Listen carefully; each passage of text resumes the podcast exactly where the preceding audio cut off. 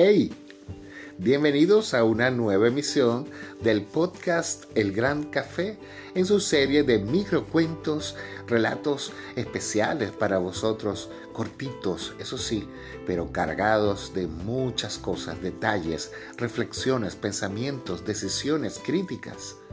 Aquí estamos. Soy Eric Burger y seré vuestro anfitrión en los próximos minutos. Pónganse cómodos y bienvenidos de nuevo al Gran Café.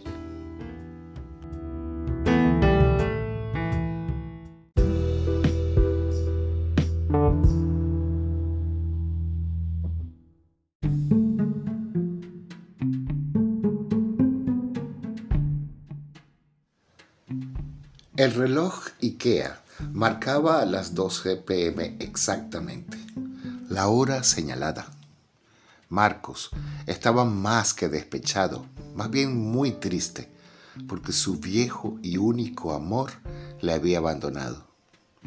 Y ahora solo le quedaba su carajillo mañanero muy cargado.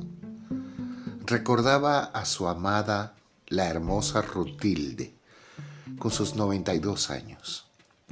Ella conservaba esa curiosa habilidad de coser a mano cada uno de los pantalones, blusas y faldas y hasta ropa interior de sus nietos y nietas.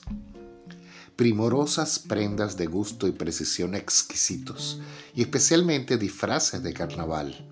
Año a año cosía esas hermosas prendas de arte que aprendió como vestuarista de la Ópera de París. Y esto era su legado. A pesar de su avanzada edad, cada mañana salía a caminar.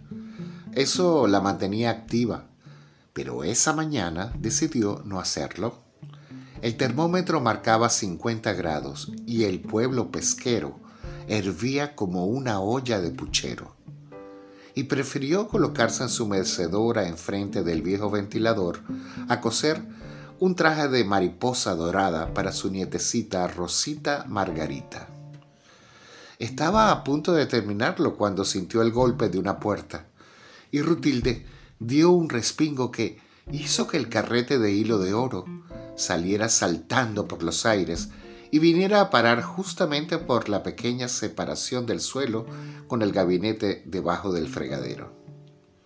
Rutilde hizo un máximo esfuerzo por acostarse en el piso y se arrastró hasta la estrecha endija y con su mano izquierda buscó el valioso objeto que completaría el regalo, sin saber que estaba la conexión eléctrica del lavavajillas.